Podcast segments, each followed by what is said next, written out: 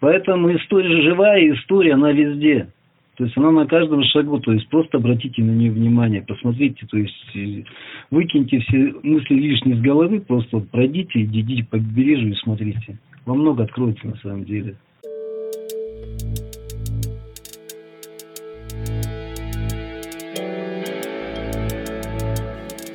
Всем привет, на связи станция «Север», меня зовут Евгений Серов, и это подкаст о северных территориях, путешествиях и людях, связанных с ними. В этом выпуске мы с гостем Василием Образцовым стараемся понять, что может быть интересного в путешествиях к местам, э, где располагались раньше лагеря Дальстроя, какие-то старые поселки, и вообще, что можно найти на территории Магаданской области. Привет, Василий! А, как лучше тебя представить? Как, в принципе, в статье говорилось, просто любопытный до истории товарищ. Потому что остальных регалий у меня официальных нету, значит, и называть так смысла тоже нету, по большому счету. Откуда вообще появился это, этот интерес к истории Магаданской области? Я так понял, что уже после отъезда из Магадана. Ну, начнем с того, что история, жажда к истории родила рождаться, как обычно в детстве. Потому что всегда интересно, где ты живешь, как ты живешь, что там за железяка торчит по пути, что там за старые корабли и так далее, и так далее, и так далее.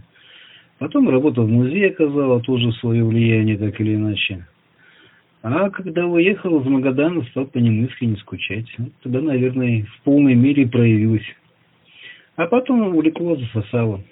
Когда начинаешь разбираться, стараешься все понять, как это происходило на самом деле, тогда входишь во вкус. Потому что так или иначе официальная история Маданской области и Дальстроя фактически это особо не существует. По крайней мере, в изложении, там, в книгах, учебниках. Потому что особенно историю Дальстроя раньше старались вообще как-то замалчивать, то есть не уделять особого внимания. Сам Магаданец – да, конечно. Родился. Ну, если... Ну, думаю, знаешь, что да и родители особо старались никогда не рассказывать, как оно жило здесь, как это все было на самом деле. Да, и деды, деды с бабками тоже. Потому что так или иначе были и те, кто сидел, были и кто сторожил и так далее, и так далее. Ну, старались не говорить особо. А когда становишься взрослее, хочешь понять, как это все происходило, начинаешь искать, искать и искать. Вот, наверное, так и родилась. Теперь каждое лето приезжаю, каждое лето шарахаюсь по лесам, по заброшенным поселкам, рудникам.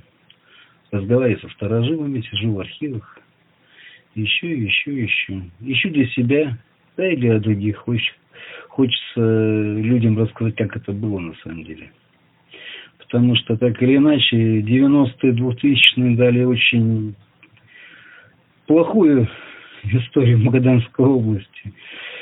Э, слово «гула», которое навесили на Колыму, да край ужаса, край льда и все остальное, страх и так далее, и так далее, и так далее. Хотя во многом это не так. И когда начинают рассказывать тебе страшные ужасы, которые здесь происходили, э, ты понимаешь, на самом деле это было все не так, или хочешь, по крайней мере, разобраться. Ну, так и иду этим путем учусь сам, узнаю сам, делюсь с другими. Ну, то есть вот из этого появился сайт, э, портал Колома Стори, да, с э, записями? С сайтом еще интереснее. Изначально он начинался вообще как по двум причинам. Мне нужна была курсовая работа по программированию в институте, и хороший товарищ, который ехал с Магадана, хотел, попросил показать ему фотографии Магадана. Я соединил приятное с полезным, так родился сайт фотоукому.орг. Изначально планировался как фотогалерея. С местными фотографами связался, начал фотографии их выставлять. Ну, а потом однажды в гости пришел Руслан Каусман со своей статьей по поводу взрыва парохода в 1947 году в бухте Нагаева. Так началась историческая часть. И постепенно, постепенно начал, начала выяснять все остальное, вытеснять все остальное. И в связи с этим потом, скажем так, произошло и переименование сайта. То есть фотоукому.орг превратился в колонослой.ру. Угу. И то есть сначала стали собираться истории, связанные с какими-то местами, да, там, районами, исторические факты, и это все стало обрастать уже своими личными историями из экспедиции. Ты знаешь, тут скажу чуть по-другому. Прежде чем написать о чем-то хорошо, то есть, допустим, историю какого-то поселка, историю рудника, лучше всего побывать на этом месте. Побывать, посмотреть, понять, как это было, что где находилось, то есть личные ощущения, личные впечатления. Потому что сухие архивные справки, они мало дадут для восприятия. Поэтому самые хорошие статьи рождаются после таких вот поездок. Сам съездил, сам посмотрел, убедился, свои находки сделал маленькие открытия, потому что порой получается так, что статью пишешь, основываясь на исторических фактах, а в реальности оказывается немного по-другому. Такое случалось уже неоднократно. И потом уже ищешь дальше историю, чтобы в полной мере ее отобразить. Угу.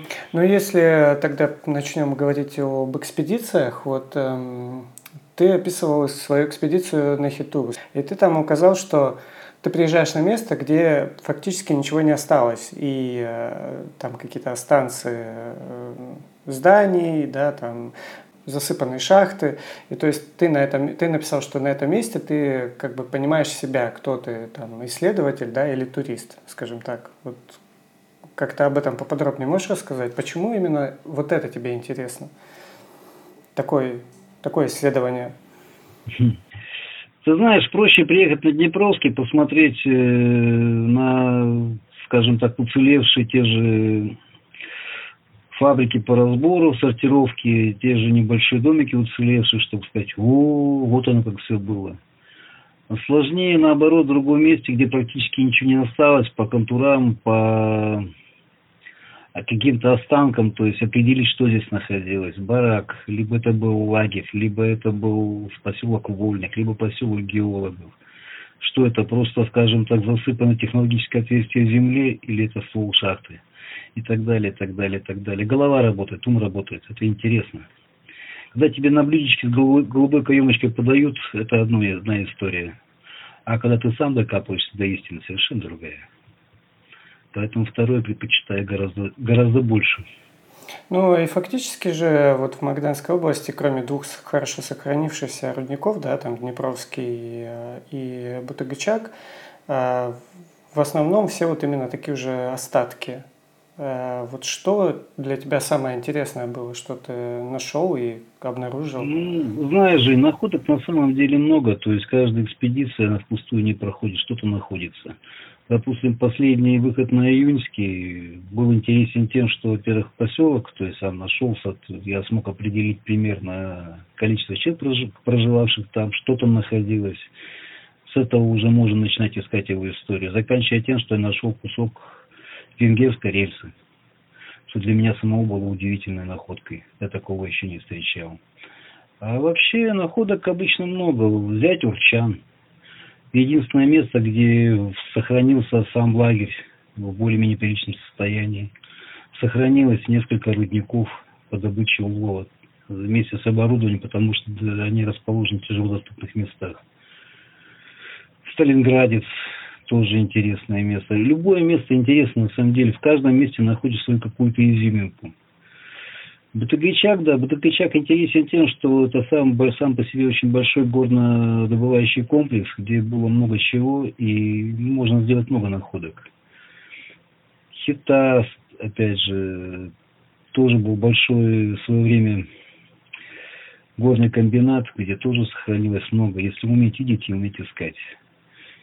Первомайский угольный район, тоже интереснейшее место, где можно увидеть несколько смен поколений добычи угля. То есть начиная от самых простейших там лотков, по которым спускали уголь, заканчивая практически с 20-метровой откаткой, по которой уже при помощи лебедки вагонетки спускались и разгружали уголь в бункер. Лазо, Чапаева, фабрика имени Чапаева. То есть мест очень много и очень много интересных находок. Ну, на Чапаева, допустим, на месте бывшей автобазы нашел практически целый газ, газовый генератор «Газген», который до этого тоже нигде не видел воочию. То есть про находки можно, ну, можно рассказывать часами, на самом деле. В смысле газген именно автомобиль, да? Нет, именно установку газген, которую ставили на автомобиль. Если бы я нашел бы сам автомобиль, я бы еще там, наверное, танец расплясал. Хиниканжа интереснейшее место, на самом деле, с удивительной историей. Единственный рудник, где на добычу олова в, ша- в рудниках работали женщины-заключенные. Наверное, такого на Дальстрое больше места не было. Если на Бутаговичаге женщины, ну, это отделение Берлага было в свое время, женщины работали на фабрике на обогатительной, то вот именно Хиниканже работали в забоях электростанция на Нерючи, тоже интереснейшее место. Находка на Хинике вагона электростанции паровой, который, в принципе, в Союзе осталось только несколько экземпляров в более-менее приличном состоянии. Один находится у нас, как оказалось. Тоже интереснейшая находка, которая заинтересовались в музее узкоколейного транспорта. И так далее, так далее, так далее. Тарым, Беренджа, то есть можно перечислять бесконечно. И столько же можно перечислять, где бы хотелось еще побывать и посмотреть на самом деле. Ну, пока не хватает времени, финансов, транспорта, спутников и так далее, и так далее. Ну вот все вот эти находки, они с собой несут э, какую-то практическую или только вот музейную, музейную ценность? Я с таких мест никогда ничего не беру по, не, по ряду нескольких причин. Заканчивая от простейшей, говорится, чтобы карму не портить, и заканчивая тем, что для меня это все памятники. Памятники, кладбища, с которых растаскивать, что-то утаскивать домой, это просто мало, потому что неприлично, это некрасиво. Поэтому я уношу с собой только фотографии, свой, свою память и свое видение. Больше я ничего не беру. Да и другим не советую, по большому счету. Ну да, то есть э, для меня было немножко странно, когда мы ездили на Днепровский, и несколько человек забрали с собой вот эти лампы, сделанные заключенными из э, консервных банок. Ну, представь себе, Жень, если так каждый турист пройдет, возьмет по гвоздику, там, по какой-то железке, что-то скоро останется от этих мест. Ничего их и так время не щадит. А еще если будут люди помогать, это будет вообще очень плохо.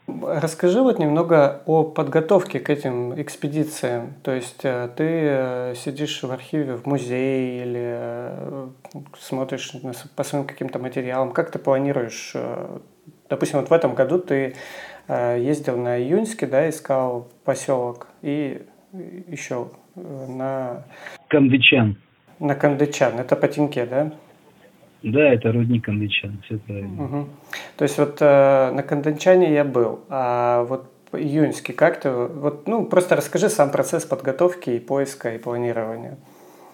Ну, с июньским немножко проще и сложнее одновременно, потому что в прошлом году мы уже пытались до него добраться, но по ряду причин не получилось. В этом году прошли до первого поселка. Если быть точнее, там Поселок жилой, дальше несколько технологических зданий, там через несколько километров, и непосредственно горный участок, где велась глубокая разведка. Вот мы смогли дойти до первого поселка, потому что помешал дождь. Практически 12 часов под дождем, это много для любого человека. А сама подготовка – это спутниковые снимки, это воспоминания геологов, это любая краеведческая литература, это периодические издания, то есть перед каждым таким выходом детально изучаешь место, куда собираешься идти, смотришь подъезды, смотришь, как лучше добраться. Потому что если на старых картах там еще обозначена дорога, то в реальности ее уже не существует. Поэтому изучение спутниковых снимков занимает уже очень много времени. Необходимо создать карту, забить ее в навигатор, где указать все точки, где что может находиться. За десятилетия все зарастает так, что ты можешь пройти в пяти метрах от поселка, даже не заметив его. Поэтому подготовка идет серьезная, довольно-таки долгая. Собираются все планы, составляются примерные серии, что бы я хотел на это лето. Ну, а там дальше по факту что получается. Поэтому в Магадан приезжаешь подготовленный, уже с картами, уже с точками, с маршрутами, чтобы не получилось, как в первый раз, когда мы поехали на Днепровский, ночью радостно промахнулись, проехали там километров еще 20, заночевали, и потом вернулись обратно уже утром туда нашли только.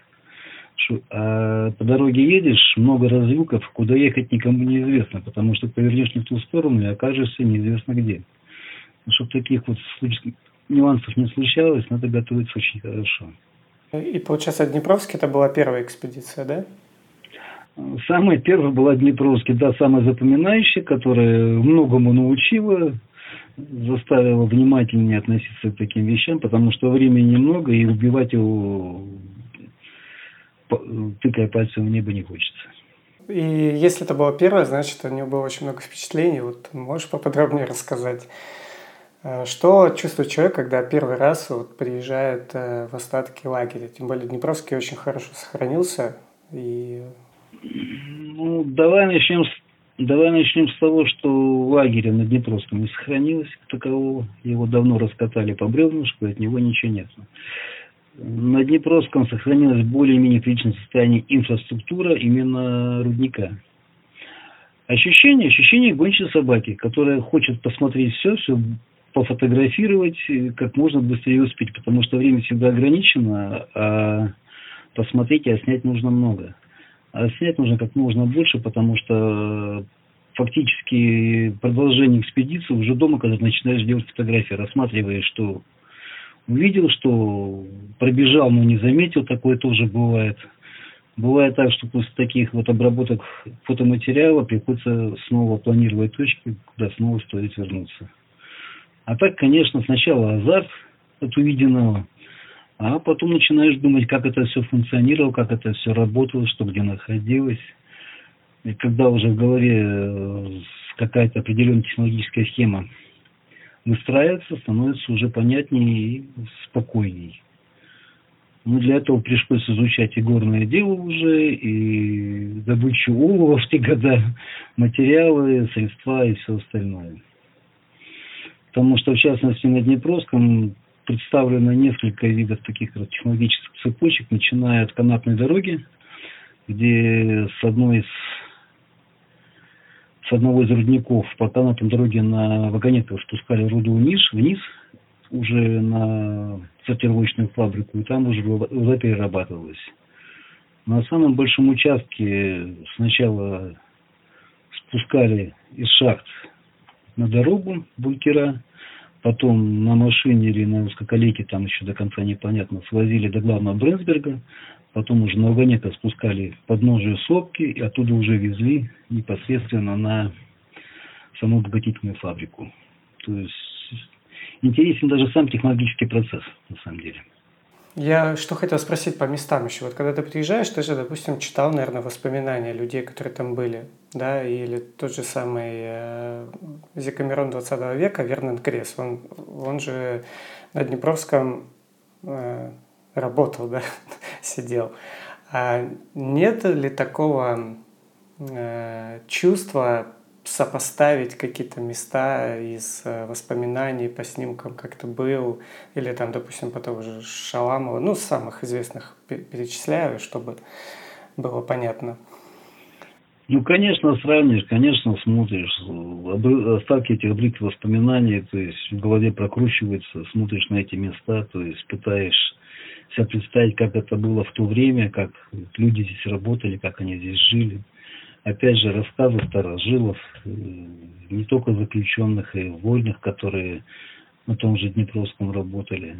Как одна девочка э, семьи вольных, которые работали на Днепровском, описывала свое детство, что говорит, ночью зимой кровать отставляли от стены, потому что могли примерзнуть волосы. То есть вот по таким вот деталям можно, можно понять, как люди действительно жили. И, естественно, стараешься это делать. Ну, порой ловишь, порой ловишь э, людей, которые публикуют свои воспоминания и на откровенной лжи, порой на лукавстве, ну и делаешь скидку на то, что все-таки люди были-то подневольными, то есть они передают через свою эмоциональную оценку все это. С этим тоже стоит считаться. Ну, по поводу Шаламова того же самого, очень много интересного рассказывает на самом деле, очень много приводит фактов, но опять же, все это свои негативные оценки. Ну, винить его за это тяжело, он имеет на это право. Это его точка зрения. Хотя многие вещи, которые он описывает, то есть на них можно опираться в своих исследованиях. В частности, даже вот, если взять пребывание Шаламова на угольной разведке на Черном озере, когда очень долго ломали копии, где же это находилось. И опять же, именно по его рассказам, в принципе, даже сумел вычислить место, где это было. Но он оказалось даже совершенно в другой стороне от Черного озера. Но это уже нюанс. Это была отдельная статья потом по этому поводу.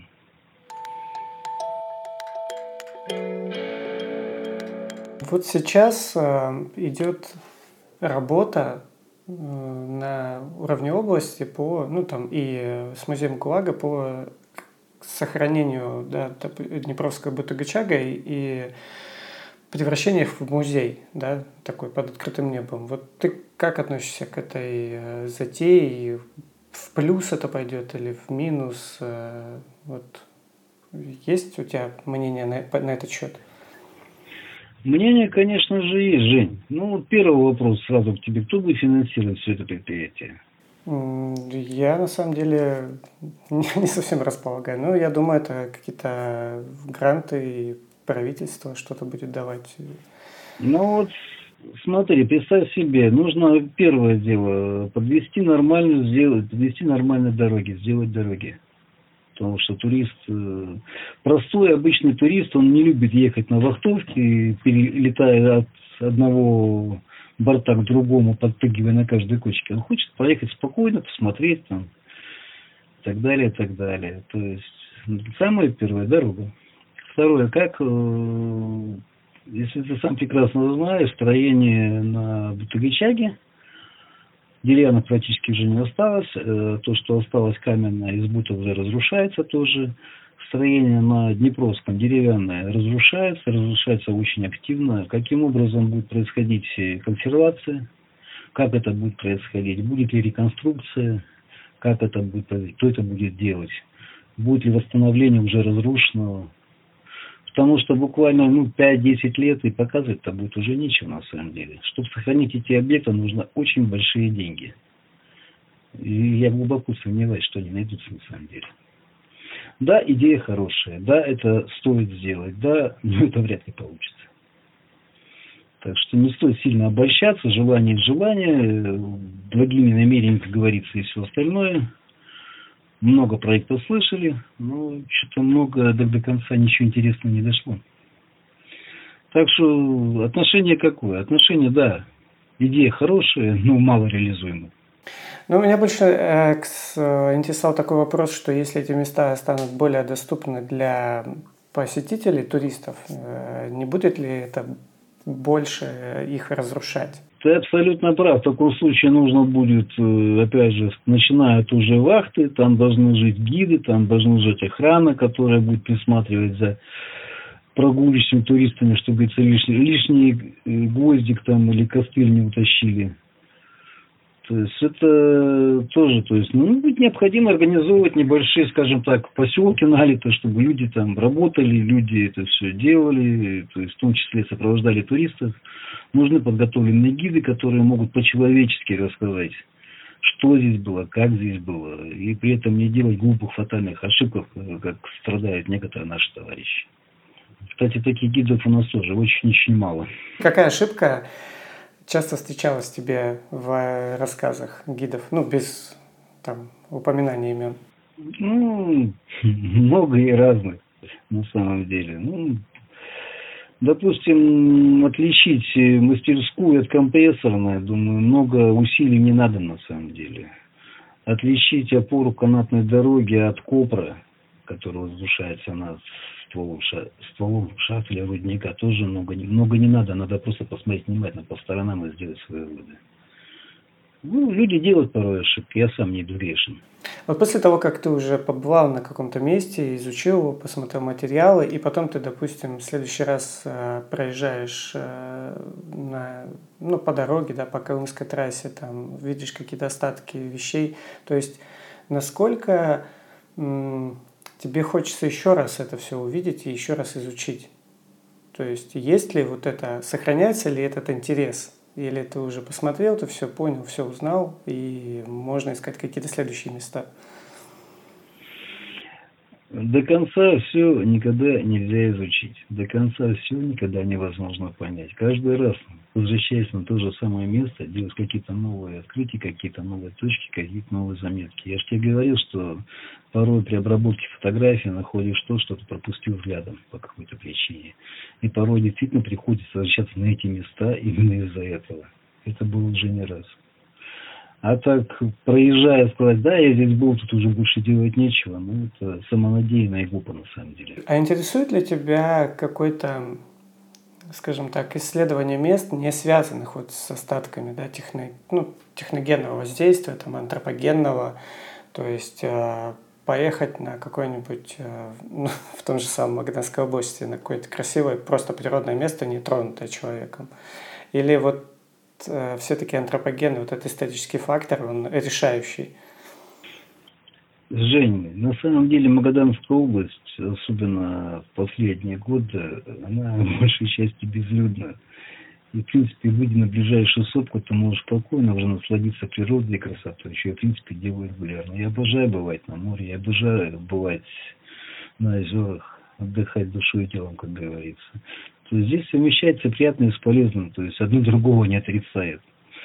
Всегда с большим удовольствием нахожу место для красивого, время и чтобы бывать на красивых местах. С большим удовольствием. Побывать на море, сходить на рыбалку, побывать на недоразумении, на Завьялово, да где угодно. У нас уникальная природа, у нас, скажем так, ну, каждый кулик хвалит свое болото, но такого, что я видел на Колыме, не встречал нигде скажем так, побывав в районах э, да, разных э, областей, какой из них ты считаешь более интересным? Ну, не для, не для себя, а для какого-то туриста, который вот интересуется историей. Какой из них э, посетить следует в первую очередь? Это провокационный вопрос, на самом деле, Жень, потому что все наши районы, начиная с Северо-Венского, заканчивая Ольским, они все уникальны они все имеют свою историю, они все имеют свою природу. История нашей Колымы, она сама по себе уникальна настолько, что другой такой похвастаться вряд ли может любой регион. У нас за 50 лет истории, с момента, скажем так, основания белым человеком и развития, спрессовано столько фактов, спрессовано столько событий, что любой другой город в Европе не сможет похвастаться там за 200-300 лет. Поэтому сказать, что такой-то район лучше, такой хуже, то это нереально просто. У каждого района своя история, у каждого район уникален, каждый район неповторим. Людьми, природой, событиями, датами и всем остальным. Другое дело, что если будем говорить, э, по каким районам больше информации, это другая уже совершенно вещь. Потому что, допустим, благодаря Ине Грибановой, то есть можно о Тинкинском районе почитать книгу, можно примерно почитать историю, понять, где ты хочешь бывать и так далее, и так далее. Чего не скажешь об, об Амсущанском районе, не скажешь о Больском районе, не скажешь о Североенском районе. Опять же, доступность играет большую роль. Допустим, Тинкинский, Ягоднинский, Средниканский попасть проще с Магадана, чем, допустим, Североевенский, Сусуманский и так далее. То здесь уже больше играет роль, что тебе интересно, то есть с чем ты можешь ознакомиться, куда ты можешь попасть. Поступали ли к тебе запросы от э, людей, живших э, в области, уехавших, да, или у которых там э, родственники были, что вот, э, Василий, ты там вроде собираешься ехать в Магадан, не поедешь ли ты там на такой-то поселок, э, там жил мой отец, э, там, там сидел мой дедушка, вот хотел бы там оттуда увидеть фотографию и найти его там следы пребывания. Жень, с такими, скажем так, э, просьбами народ обращается всегда много на самом деле. Причем просьбы бывают самые разнообразные, начиная от того, что снимите дом, где я жил, или хотя бы ту гору, которую я хорошо помню, заканчивая поисками людей или судеб людей, которые по какой-то причине были потеряны или утрачены. Бывает просьба там снять там, могилку на кладбище. То есть, ну, люди просят, я стараюсь не отказывать, что могу, я делаю, конечно. Потому что, в принципе, вся моя работа, которую я веду, она как раз для таких людей. Для бывших магаданцев, для настоящих магаданцев, кому интересна история своего региона, природа региона и так далее, и так далее. Кто интересуется, кто не просто живет на диване ровно, а кому интересно место, где он живет. И вот у меня еще к тебе вопрос в связи с этим. Вот ты говоришь, что ты используешь также, ты работаешь с архивами, да, вот э, в архиве Магданской области, да, насколько я понимаю.